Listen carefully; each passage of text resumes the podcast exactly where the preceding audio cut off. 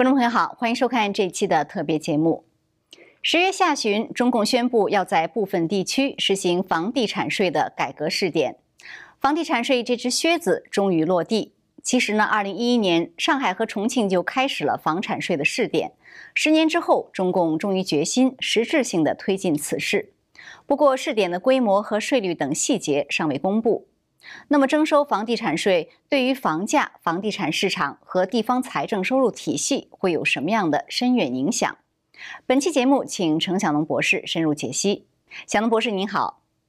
您好，观众朋友们，大家好。好，谢谢。好，那小龙博士先请您来谈一谈啊，就是官方呢，它其实对于征收房地产税一直以来是有一些顾虑的，所以其实迟迟没有行动啊。那么，先请您谈谈这个顾虑是什么？那么，为什么现在突然又决定开始征收？另外呢，现在的房地产税和之前的房产税这个一字之差，那么是否意味着官方的政策也会有很大的不同呢？我觉得实际上政策没有不能不同，但是里面背后法律上的问题很多。嗯，所以我想先说明一下这个您提到的这个房地产税和房产税之间啊。一字之差，含义是很不同的。那么，在大多数国家，比方美国，住宅所有这个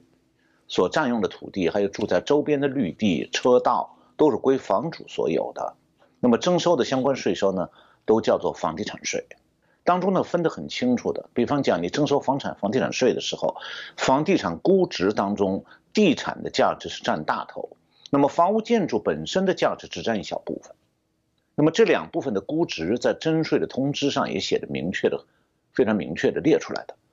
那中国的情况就不是这样。那根据中共现在这个宪法条文呢，中国的房主是没有土地所有权的。那照道理说，这土地都不是公民的，你凭什么对公民征收他不能拥有的东西对他征税呢？当然，在中国大家一直按国外的习惯，把买房子叫做买房地产，那习惯成自然，那就。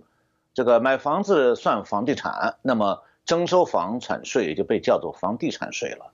但是我刚才讲了，中国城市居民其实没有地产的，因此我在节目当中呢，我就不用房地产税这个概念，我用房产税，免得引起误解。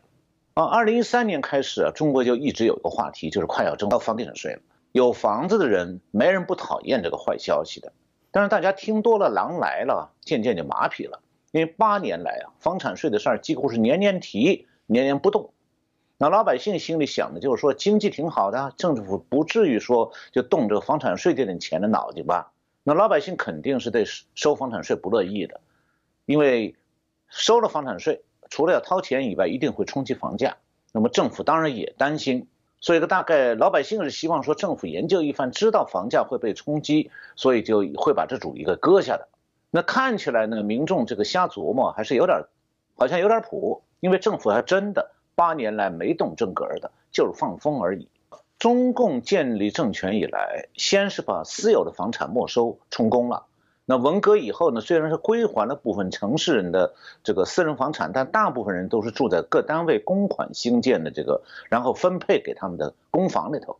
一直到九十年代后期改革公房制度。让住户呢买下自己的住房，这样的话住房私有才普遍化。那么以后随着房地产业的蓬勃兴旺，越来越多的家庭购买的商品房，那么这时候住房私有才普遍化。但是啊，中国的家庭以前是不需要交房产税的，因为原来有一个叫做《房产税暂行条例》，它的第五条第四款规定说，个人所有的非营业用房免交房产税。那么这样的话呢，你有一套房子，房产增值了，房产税是免交的。那增值的部分就好像是家庭的这个家庭财产的稳定的上升。那么很多城市家庭的下一代啊，对自己将来可能继承的这个财产是信心满满的。那么这样的话呢，房子看上去它虽然是个固定资产，但是很多人眼中啊变成金融资产了。这个很多拥有好好几套房子人啊，看着那房子的涨价，看就跟看着聚宝盆似的。那实际上呢，早在二零一七年啊，中共就已经宣布说他把房产税列入五年的立法规划，但以后也是一直只听楼梯响，不见人下来。无非就是因为地方各地的地方政府是忙着在卖地收钱，他不愿意看到房产税戳破了房地产的泡沫。去年年底的时候，房产税的脚步呢有点近了。去年十二月二十三号，《人民日报》发了个财政部部长刘昆的文章，他提到说要培育地方税源，按照立法先行、充分授权、分步推进的原则，积极稳妥的推进房地产税立法和改革。呃，今年一月四号，我正在这个自由亚洲电台网站上发表了一篇文章，标题就是“呃，房产税脚步渐近”。当时我提到说，中共早晚会收房产税。那么征收房产税的结果呢，是地方政府虽然有了新的财政收入来源，但整体经济的这个消费啊，将因此而减少。那么最后会导致这个服务业和制造业更加萧条。结果呢是今年十月，习近平突然在中共那个《求是》杂志上发了一篇文章，这篇文章的标题叫做“扎实推动共同富裕”。这个文章里提到说，要积极稳妥推进房地产税立法和改革，做好试点工作。这话的意思就很明确了，就是中共高层已经决定要开始征收房产税、房产税了。那这消息一传出来，社会上还没反应过来。十月二十三号，全国人大常委会就宣布说，授权国务院在部分地区开展房地产税改革试点工作，试点期为五年。根据试点实施情况，五年以后，中国人大或者或许会制定全国性的房地产税法，并在中国大陆全面铺开。那么这样的话，延续了多年的该不该收房产税这个议论呢，在中国就销声匿迹了。那然后是各种分析猜测纷纷出笼，因为谁都想知道到底在哪儿试点，因为这关系到谁要交房产税的问题。税率呢是多少，大家也都关心。那接下来大伙儿就是呃，就上有政策，下有对策，就是琢磨着怎么样少交钱，不交钱。其实呢，要在房产税的细节公布之前呢，要想多了解点情况，你得先知道啊，中共他突然推进这个房产税的目的，为什么中共选在这个点儿上要开征房产税？呃，我在新唐人这个十月五号的节目里头谈过这个恒大风暴对中国房地产业的多米诺骨牌效应。那恒大风暴的冲击是刺破了中国的房地产泡沫。同时呢，也给中共带来了一个开始征收房产税的机会。中共之所以八年来不敢开征房产税啊，就是怕冲击房地产市场。因为房地产业已经成了中国经济的支柱了，它本身带动的上下游产业加在一块，相当于 GDP 的三分之一。那么这种举足轻重的作用，地方政府的钱袋子又多半依靠这个卖地的收入，所以中央政府的经济经济政绩也依赖这个房地产业。那么这样再加上整个金融行业已经通过给房地产业的贷款和给买房子人的按揭贷款呢，和整个房地产给紧紧的绑在一块儿。这种情况下，中央政府不敢在房地产税上面轻举妄动。但是这个恒大风暴很快就延烧到整个房地产业，那么这个突如其来的冲击啊，呃，对，让中共是措手不及。那一开始中共是希望恒大。能够调动资金，赶快把这些在建的项目完工，好卖了房子还债。那后来发现说恒大的资金已经不行了，所以十月下旬，高层给恒大的老板许家印下命令，让他把个人资产掏出来，然后呢，用这些他私人的财产去启动那些处于停工状态的在建项目。我看到南方都市报十月二十六号报道说，那许家印掏了私人腰包以后大出血。然后恒大公司在珠江三角洲四十个在建项目都从原来的停工变成复工了。那么预计呢，到年底会有三十二个项目会按照原定的合同交楼。那既然恒大这个房地产业最大的企业都不行了，其他企业的概情况呢，大概好不了太多的。那么对中共当局来讲，房地产泡沫自己破了。那房地产交易的急剧萎缩，房价下跌，地方政府卖地收入大大减少，这些事儿啊，这些后果啊，既挡不住也捂不住。呃，我看到国家统计局十月二十号发布的今年九月七十个城市房价的数据，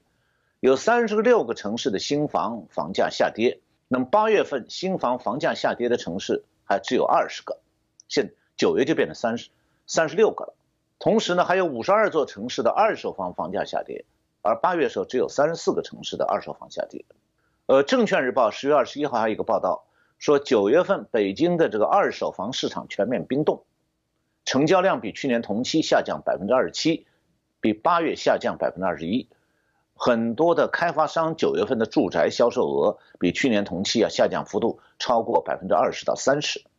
呃，房地产泡沫的自己破裂了，他就去除了中共啊过去不敢开征房地产税的顾虑，因为房地产泡沫呢本来就是对中共的威胁，过去中共也担心这个泡沫会破灭，但又投鼠忌器，不敢轻易开征房产税，否则呢搞不好就捅破这个泡沫了，也。同样就征了房产税，也一定是骂声一片。那现在恒大风暴出刺破了房地产泡沫，中共既然护不住，他也就干脆顺水推舟，趁机摆脱房地产泡沫对自己的威胁，顺便呢推出房产税。对中共来讲，他看到的是当中啊宣传上是有好处的，就这个点推出房产税，宣传上有好处，因为推出房产税本身会带来对房地产业的冲击。那么现在是房地产泡沫同时在破裂。那么中共推房产税带来的后果和房地产泡沫破裂本身的后果就混在混在一块儿了，这样就可以减轻中共推出房地产税这个责任。如果现在没有房地产泡沫破灭破裂的话，他推房产税，那么一切的后果老百姓都说都是你干的，你要不推房产税就不会这么这么样这样。那现在呢，中共说，哎，你看它本来就破了。那么中共外宣官媒已经明确表示说，这个这次推房产税的主要目的是要达到。不再让中国经济被房地产泡沫绑架这么一个目的，那么这一次呢，房地产泡沫自己破裂，实际上成了中共走向这个目标的时机了。这就为什么中共现在要开征房产税。那么开征房产税还有另外一个目标，用外宣官媒的说法，就是要逐步解决地方政府依赖土地财政的问题，通过房地产税为地方政府找到新的稳定的税源，充实地方财政，免得地方财政呢因为卖地收入萎缩。而陷入困境，就是我还想问一下，就是您刚才提到的问题啊，就是房地产税和房产税这两个一字之差其实是不同的。那在中国呢，呃，地是国家的哈，所谓国家的，然后说购房者你只拥有对房屋七十年的使用权。那么很多人就说，那你征收房地产税是不是有重复收税的嫌疑？另外呢，还有分析认为说，你中国呃，中国这种超高的房价本身也是。官商勾结的结果嘛？那你在这个基础上让大家去交税，那你征收 房地产税是不是名不正言不顺？呃，所以您如何看中共征收房地产税是否合理这个问题？就是怎么说呢？就是中国如果仔细你去考究一下中国的这个宪法，中国人到底有没有土地所有权？原来有的，然后被宪法里面加一条就给剥夺了，然后剥夺了这个中共就出来了，每年是。能收到八万亿土地卖地收益的这个好处，所以这里面的细节很多人不知道，其实是中国人自己经历过的事儿。我现在从头说起啊，很多人认为说中国城市家庭的住房是不包括公有的这个建房土地，那么就像主持人刚才你讲的，房主只有几十年的呃房产使用权，那么按照财产权法律，这个你不你没有土地使用权，你怎么能征向老百姓征收地产税呢？然后这里就有一个问题，就是城市居民住宅所占用这土地是不是屋主所有的？因为有很多房子是民国时代就有的，并不是共产党以后才盖的。那那些房子怎么怎么算呢？嗯，在中华民国时代，这些很明确，就屋主的地产房地产是既包括房地产契约上的土地，也包括房产。这是几千年中国律法的一贯传统，从大清到中华民国都一样。共产党建立政权了，他这政权是共产得来的，包括两个，一个是抢夺农村土地所有者的耕地分给农民，另外一个就是在城市里强迫实行公私合营，把企业所有的建筑和土地都没收了，那么但也把私人房主的房子和土地没收了，所以中共关于土地归属权的这个相关法律啊，从他建立政权一直到老毛死，都是一笔糊涂账，而是而且是随着政治需要而变。他就不讲法。我现在给大家介绍一下，中共的第一部宪法是一九五四年公布，一直到一九八一年，城市里的土地到底算谁的，没有明文规定。一九五四年的宪法涉及到土地所有权条文是这样写的：矿场、水流有法律规定为国家的森林、荒地和其他资源都属于全民所有。那国家依照法律保护农民的土地所有权和其他生产资料所有权。这讲的是什么？讲的是说土改以后，地主的土地被夺走了，分给农民了。啊，中共说我的宪法保护农民土改以后的得到的别人的土地，但是呢，五四年的时候，中国城市的公私合营还没开始呢，那时候工厂是私有的，住房也都是私有的，没有公有私住房，所以城市土地的所有权在一九五四年宪法里就是稀里糊涂的，貌似呢好像还是归房房主所有，然后。到了文公私合营，再经过文革，城市干脆就不承认私人房产的所有权了，就你房子都不算你的了。那老毛死了，老毛的政治遗产是保留下来了。文革以后，虽然是归还了城市里一部分私人房产主的这个一部分房产，但还有一部分依然是被充公了。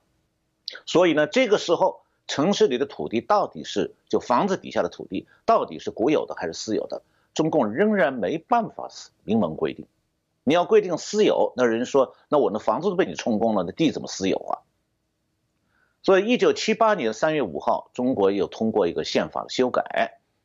呃，这个宪法现在说的是，就七八年三月五号的说法是，矿藏、水流、国有的森林、荒地和其他海陆资源属于全民所有，国家可以依照法律规定的条件，对土地实行征购、征用。或者收归国有，他没说城市房产下面的土地到底是谁的，他也没说城市的所有土地都是政府的。八十年代开始了，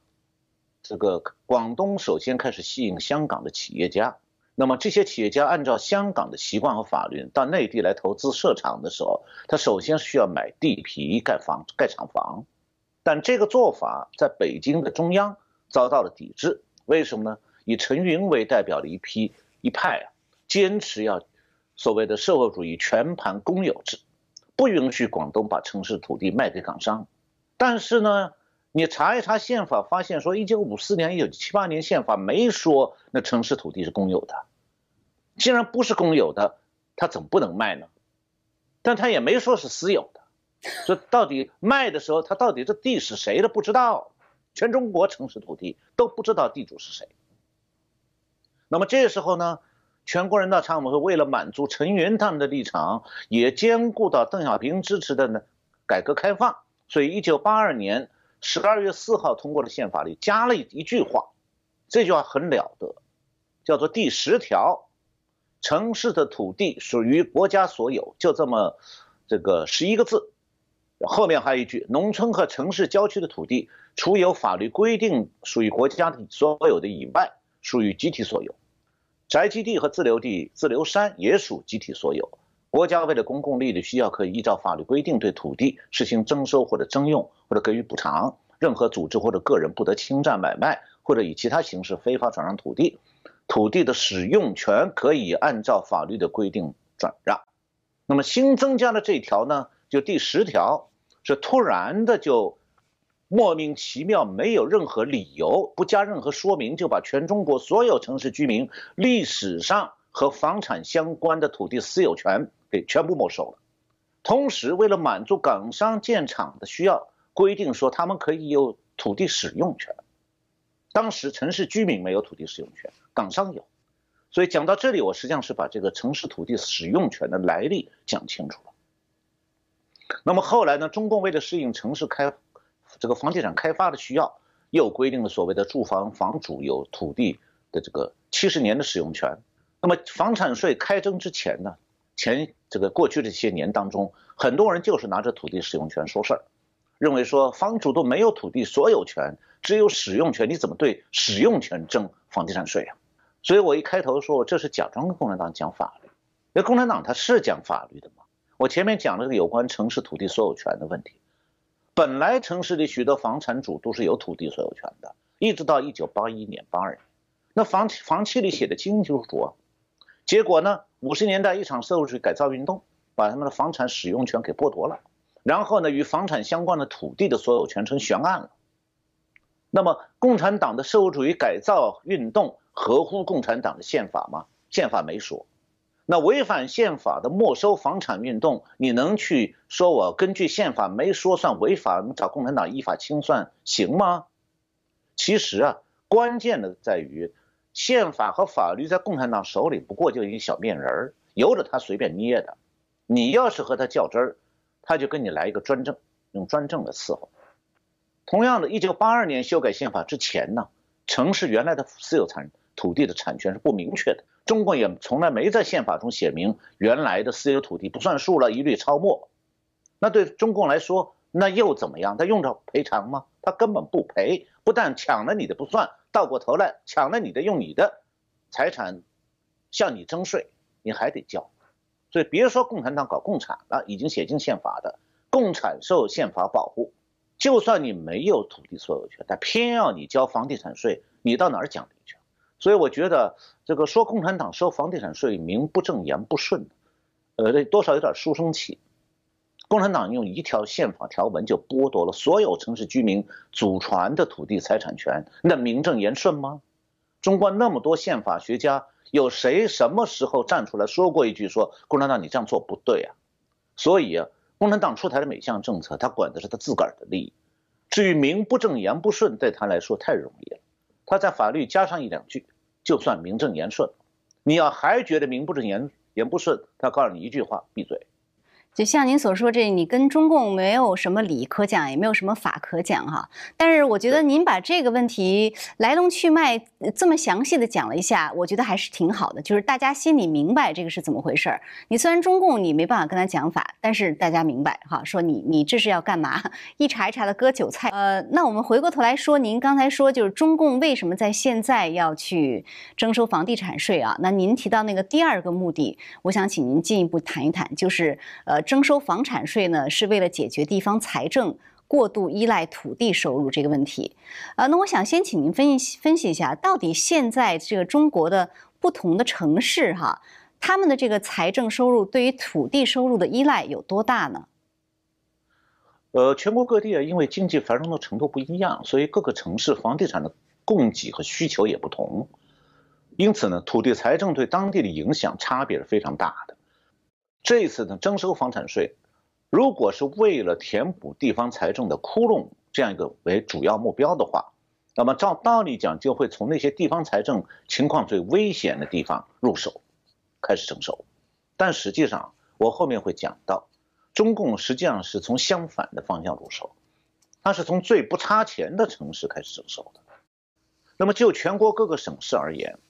土地销售的收入在地方政府的全部收入当中大概占五分之一，这比例好像平均起来不算高，但是这是大中型城市的地方政府才可能大力发展房地产，中西部经济落后的省份，那些省县城以下的地方，它的房地产没办法繁荣兴旺啊。这样的话呢，全国一拉平，好像五分之一是不大，但是你在一个一个城市来看的话，情况就很不一样。呃，地方财政的收入主要是包括地方税收、中央财政拨款和土地财政这三块收入。其中的土地财政收入算地方自己的收入。那么中央财政是根据各种财政税收政策，对地方地方政府会有数额不同的拨款。那一个地方政府本身的税收加上中央的政府的拨款，如果多于地方政府的财政开支，就属于收大于支。那相当于这时候呢，就得向中央财政的净上交地方税收的收入。那如果一个地方政府本身的税收加上中央拨款小于地方的财政开支，就属于支大于收，属于依赖中央财政生存。那么中国是三十一个省市，其中二十三个依赖中央财政补贴，也就是说这二十三个省市它的地方财政收入都非常有限。那么其中土地财政规模呢？这个自然它也就比较小，三十一个省市当中，只有广东、上海、江苏、浙江、北京、天津、山东和福建呢，对中央财政有过财政的净上交税收。我讲是有过啊，不是此刻。二零二一年据说只有一个省，一个省市上海市还在交钱，其他省市说我们都亏了。那么房产税主要是在房地产兴盛的城市征收，那么对这些城市的地方财政啊。他们对外地收入的依赖度到底怎么样？我看到在国内有一位匿名的这个经济数据研究者叫满族勇士，他计算了去年全国三十一个主要城市的土地财政依赖度，就是说你分析地方财政对卖地收入的依赖程度，你得按城市来看，而不是一个省一个省看。那么这三十一个城市的土地财政依赖度，据他的计算是平均百分之三十一点五，其中呢是对土地财政依赖程度最低的。是深圳、北京、上海、天津，尤其是深圳对土地财政依赖的程度最低，只有百分之十三点六。那么其他二十四个城市都是高度依赖卖地收入，而对财政土地财政依赖度最高的是福州、郑州、西安、南京和长春。福州的这个土地财政依赖程度到百分之五十四，超过一半的财政收入来源于卖地。那么如果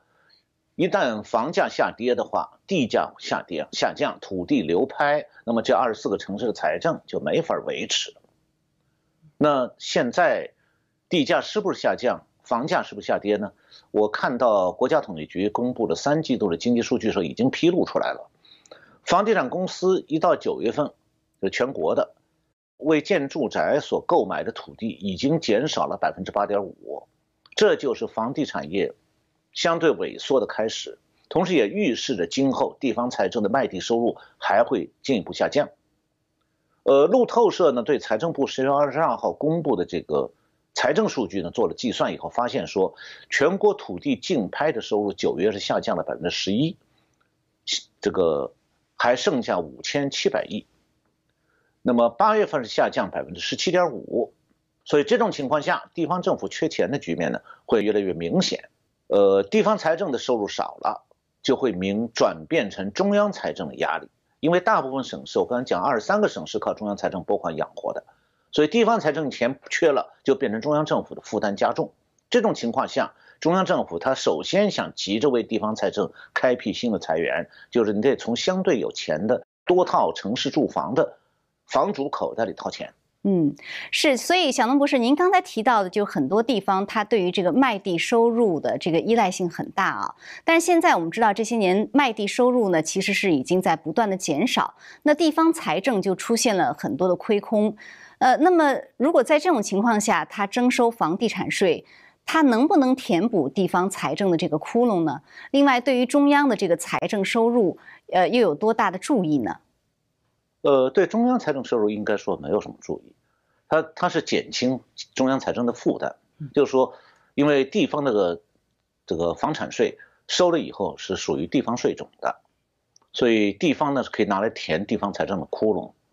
那么地方财政窟窿填了以后呢，中央财政可以少给钱，所以是减轻中央财政的负担，但是不是给他增加收入？嗯，那么不管他是用什么时候开全面在。全国所有省市开征房产税，在任何省市只要一开征，那么刚才前面我提到，中共都想用这个房产税去填补地方财政的窟窿，这是他的一个目标。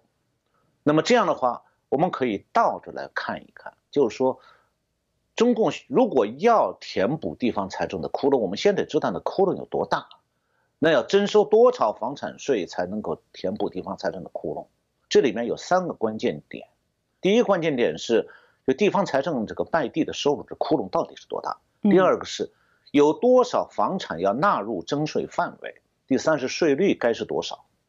我们当然不可能一个城市一个城市逐步去核算，那共产党的事儿。嗯，我想只用几个城市的数据呢，呃，也还不行，就是因为一两个城市的数据啊代表不了全局，所以我打算用一个大致估算的大账。这样的话呢，我的目的是了解一下。征收房地产税，它真的能解决地方财政的窟窿吗？就是说地卖不掉了，呃，地方财政没有卖地收入以后，他用房产税来填这个窟窿，能填得上吗？呃，这是一个数字问题，所以是不能够凭空瞎说的。所以我首先查了一下，目前全国的卖地收入每年是多少？财政部今年三月十三号提交呃人大会议的。这个二零二零年中央和地方预算执行情况和二零二一年中央地方预算草案报告，这里面说，去年就二零二零年全国的国有土地使用权出让收入是，呃八万四千一百四十二亿，这个数字呢就算是中国历史上卖地收入的最高点，以后只会减少不会上升了。也就是说，以后各级地方政府不可能再保持八万亿那样高的每年的高水平的卖地收入。那么地方财政卖地收入减少以后会有多大的窟窿？我们假设哈，有一年到了将来的某一年卖地收入为零了，那这个地方财政窟窿是不是就按照八万亿来填呢？那显然也不可能，因为要填地方财政窟窿啊，中央财政肯定是按卖以往卖地收入的数字打折的。我们先暂且用七折来估一下。呃，正好啊，今年十月二十二号，财政部召开的二零二一年前三季度财政收支情况发布会，里面提到了今年一到九月，国有土地出这个使用权的出让收入是五万三千六百三十四亿，比去年同期增长百分之八点七，这七折差不多就是五万亿左右，我们就可以来拿这个数字做参考，就是说，如果今后地方财政府卖不出地了。那么它财政窟窿最大可能就是五万亿，那么是不是说，呃，房产税就能征到五万亿？接下来就是这个要考虑其他的问题，就是有多少房产纳入征税范围？呃，腾讯网今年一月二十三号有篇文章，是他说这个他他讲的是这个中国房产的总的市值究竟多大？这里面呢，在计算上是需要比较仔细的，就是它只能包括城市住宅。不能把写字楼啊、商店啊、工业厂房、农村住宅包括进去。那么结果他算下的结果是，中国城市住宅这个房产总的市值，市值就现在的市场价值是四百万亿，其中呢百分之四十是北上广深四个一线城市的住房价值。但是呢，这四百万亿的房子肯定不能全都征税，因为大部分城市居民啊只有一套房。目前呢，好像是一套房的居民，政府还没想对他们征税，原因是很多人根本就交不起税。那么，二零一五年中国有一些调这个家庭财富的调查，呃，调查结果是说，中国城镇有户籍的家庭的，百分之六十九拥有一套住房，百分之十五家庭拥有两套，百分之三点六家庭拥有三套以上，还有百分之十二点四的家庭什么房也没有，是靠租房子住的。按这个比例来看。城镇刚才讲的四百万亿的房子当中，大概六成要排除在房产税征收范围外。不过呢，还有很多多套房的房主用的房子，多半是价值比较高的。那一套房子，居民呢，他可能是住那个老房子和面积比较小的、不太值钱的房子。所以我们可以把那个城市住宅的房产的四百万亿啊打对折，按五成计入纳税范围。这就是两百万亿可以纳税的房产，具体到征税的时候，房产的总值又不能按市价完全来计算，因为市价还会下跌，所以它还有一个房价的估值问题。呃，一般来讲呢，我们可以估值的这个稍微偏高一点的话是七折，就是现在市价比方一百万的房子，呃，交税时候估值是按七十万交。那么如果是这样算的话呢，那四百万亿打折，二百万亿可以交税，在估值打七折就变成一百四十万亿。那么这如果是一百四十万亿的可以纳税的房产总值，要填的五万亿地方财政这个卖地收入的窟窿，税率呢就可以估出来了。税率是多少呢？我估了一下是百分之三点六，也就是说。如果严格征税，房主也规规矩矩纳税，那么政府城市拥有两套以上房子的房主交上三十年房产税，您的房子就算不是你的了，因为您百分之三点六的税，您要交三十年正好一套房子的钱。嗯，所以这是，也就是说你必须收到百分之三点六这样的税率，才能满足地方财政需要的那个这个填窟窿的那个数字五万亿一年。那么这样一个大账啊，不容易给人一个直观的感觉，那是个全国的总数。我用一个一个例子来给大家一听，大家可能就有直观的感觉了。就是比方讲，有一个房主，他有一百平方米的房子，嗯，而是在深圳。那这深圳呢，呃，这一百平方米房子正好是他的第二套，他现在出租给别人住的。那深圳的住房平均价格九万一，呃，九万一块钱一平米。所以，他这一百平米的房子市价是九百万，按七折计算，它的房产大税的估值是六百三十万。那如果是按上面讲的房产税最高税率，呃来计算的话，百分之三点六，他一年这个六百三十万估值的房子，九百万的市价，一年交税二十三万，那比深圳的差不多中上等收入一年的收入。那如果说最低，比方讲。就收百分之一的房产税，那再交多少？他一年也得交六万三。那深圳市民现在收入是多少呢？我查了一下《深圳特区报》今年七月二十号、二十号报道的这个国家统计局深圳调查队发布的最新的数据，深圳住户收支和生活状况调查显示，今年上半年深圳居民人均可支配收入三万七千块，用这个半是年收入来估计，深圳居民人均年可支配收入七万多，家庭平年均可支配收入十四万，也就是说。如果一个平均的收入的家庭，他有第二套房子，哪怕房产税率只有百分之一，那也是一年要交刚才讲的，一年要交六万多，差不多他收入一半，他能交得起这样的百分之一的税率吗？别忘了，那房子他还要付按揭哦，他车子还要付车贷，他们家还得吃饭，子女还得上学，这几乎是不可能的。那用这种算大账的方法说明一个问题，就是说，大部分房主其实交不起百分之一以上的房产税率，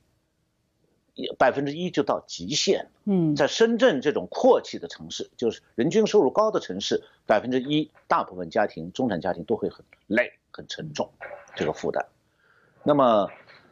这个如果是啊，房产税最高就收百分之一的税率。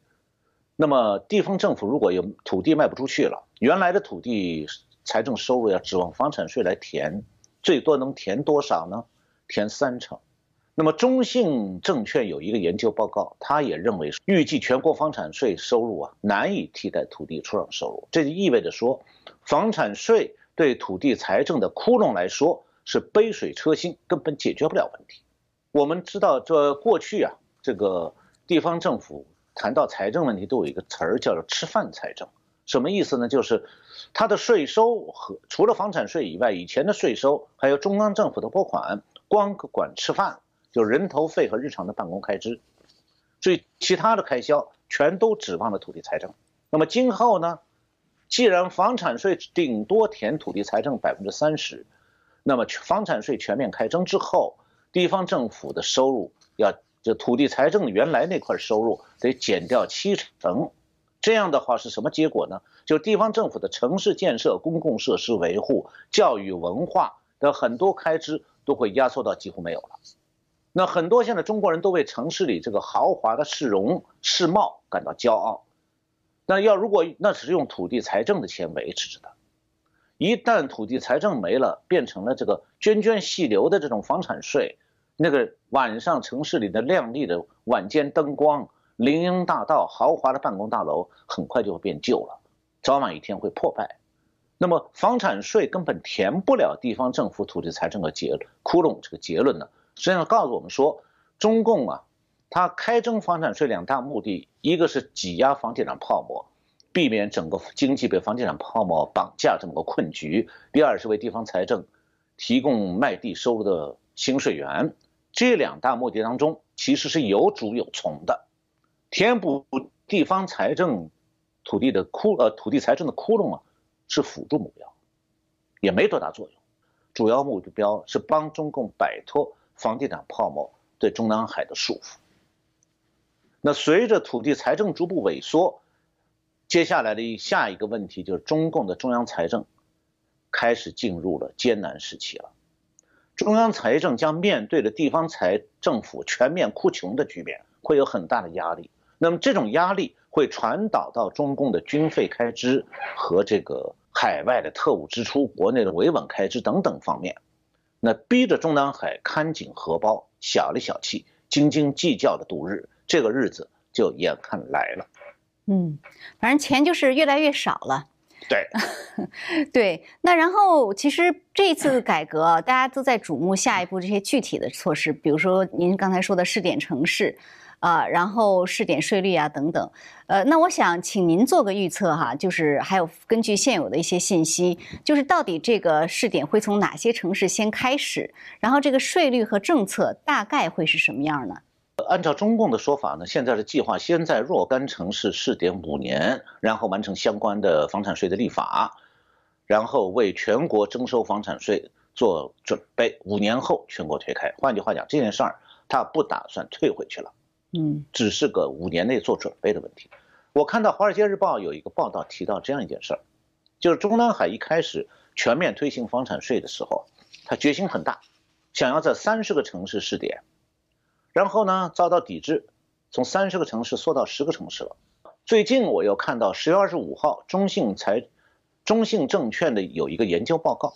这个报告认为说的，这次房产税试点的范围又又缩小了，从十个缩到四个了，就是上海、重庆、深圳、海南。当然，这个具体的名单是要到今年年底才公布。现在我们假定中信研究、呃中信证券的这个研究报告最后会被证实。如果是这样的话，只在四四个地四个城市试点，那么两个其实是新增的，对，剩下两个是早就试点多年的了。上海和重庆是二零一一年就开始房地产房产税试点了，不过各自侧重点不一样。上海是针对本市居民新买的第二套房或者多套房，还有非本市居民在上海买房，收这个房产税，税率是很低的。一年一共才收大概两百多亿，所以它的社会上没有引起什么反弹。重庆呢是针对个人拥有的独栋商品住宅、新购的高档住房，还有在重庆没户籍、没企也没有企业、没有工作的个人买的房子。也就是说，上海是对拥有多套房的居民征房产税，从二零一一年开始的。重庆从那个同一个时间开始呢，是对高端豪宅收房产税。那么这一次。重庆、上海再次被列入新的房产税试点城市，在这两个城市，不是新增房产税，是扩大征收范围、提高税率。只有深圳和海南才是真正的新试点地区。所以我们看得出来啊，本来呀，中南海就知道房产税补不了地方政府土地财政的窟窿，嗯，但是呢，他需要知道的是。怎么样才能把房产税的试点城市落落实下去？所以这次开始房产税试点的地方，他可能选的就是我前面提到那个卖地支撑点低的城市，就是说这些城市本来就不差钱，你在这儿试点五年，房产税高低对当地的财政收入影响不大的，这些城市政府自然他没有多大抵触情绪。这种情况下才能发现说征收房产税容不容易？那么在那些卖地支撑比高的城市，现在的房地产还火热开发呢。那一旦房地产泡沫破灭，这些城市房价就会跌得很厉害。恰恰是这样的城市，中央还不愿意把它选为房产税开征的试点，因为他担心的是这样的城市开征房产税，对地方财政的打击会加倍，格外狠。那地卖不动的同时，当地经济的重要支柱就突然垮下来。那么是不是不试点的地方就？日子好过五年呢？其实我的看法正好相反，为什么呢？就是那些卖地支撑比高的城市政府啊，虽然还没试点收房产税，他们已经面临了艰难的抉择了，因为他们要转向不靠房地产开发的经济发展模式，已经很不容易了。他过去依赖太高，而且呢，已经卖出去的地，如果不继续盖房子，当地就会出现恒大现象，会拖累金融系统。你拖累金融系统，搞垮了一两个银行，中南海是必定要追究的。那对城市政府来讲，如果说为了不要搞垮银行，我们就继续的玩房地产泡沫，不管这个中南海现现在不来追究，我继续造房子，那也我们也不管不说这个老百当地老百姓愿不愿意买，就算他在这些城市就卖地支撑比高的城市盖了房卖得出去，那五年以后。全国是要实行房产税的，现在已经公布了。那对这些买五年内买房子的买房户来讲，这不就挖个坑吗？让人往里跳吗？到时候呢，开征房产税的社会反弹，五年以后开始，这些城市也要征房产税了。那这些地方的这个五年过去五年，就今后五年当中买房子的那些住户肯定会反弹的很厉害。我刚买完房你就收我的税，在这种城市，房产税反而收不上来。那么房产税收不上来，地方官照样吃不了兜着走。所以从这个角度去看，我们会发现，讲被选为试点城市的试试点收房产税的城市，可能是当地政府最不怕收房产税的。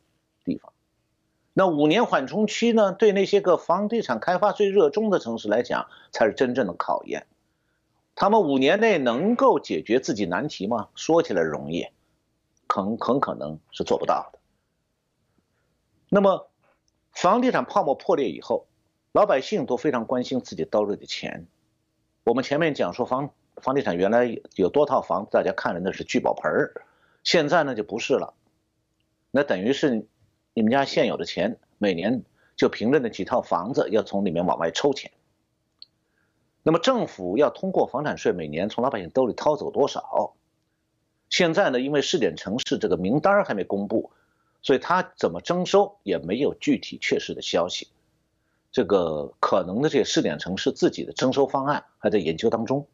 这个中信研证券的研究报告里啊，他提供了一些个关于怎么样征收房产税的线索和思路。我仔细看了半天，发现有大体上这样几个方面。第一个呢，就是他最关心的事情，政府最关心的是完善征管制度。这话什么意思？就是说，如果建立不了有效的房产税征收手段和方法，房产税就形同虚设。那么，征收房产税很明显是个技术活，关键在于你得找到房主，甭管他躲哪儿。比方讲，他在海南买的房子，人躲在北京呢，你得找到他。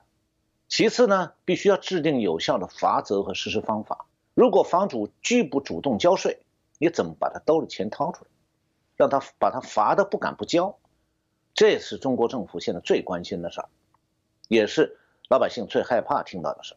那么第二件事，中共关心的是拓宽税基，就是说，这个原来啊，在上海、重庆征收那个范围比较窄，今后呢要取消这些限制，扩大征缴范围。这个房地产税推广到全部城镇居民住房。第三个就是各个城市要自行确定房产税税率，估计呢最低可能是百分之零点二，最高是百分之一。我估计像上海可能会征的低一点，因为它房价本来就高。第四个呢，就是前面我们也提到提到过的，就是要确定计算房产税这个房产价值的评估标准，这样的话才能有个纳税的税基，因为。地方政府他在土地出让，就是卖房子的过程当中，这个对房产已经征缴过土地费用的，而且呢，住宅土地有七十年使用年限，我估计这个征收这个房子的这个征税价值会按照它的市价的五折或者七折来算房产税。再一个呢，就是怎么样确定免征范围，就是具体来说，就是这个哪些房主可以免征。多套房的房主哪套房可以免征？还有就是要设置这个人均免征面积，比方试点城市或者有可能它会设置一个四百四十六四十平米到六十平米这样一个人均的免征面积。我刚才讲这里面还有一个就是上有政策下有对策，就很多人现在已经开始琢磨着离婚了，尤其老两口，原来有一套房，最近我看到我这个推特上有听众告诉我说这个。他打听到的情，在国内的情况就很多老老人开始忙着离婚，因为两套房，我不离婚就得交税，掏钱那就把退休金全交了，那没法活，怎么办呢？我们离婚，一人一套，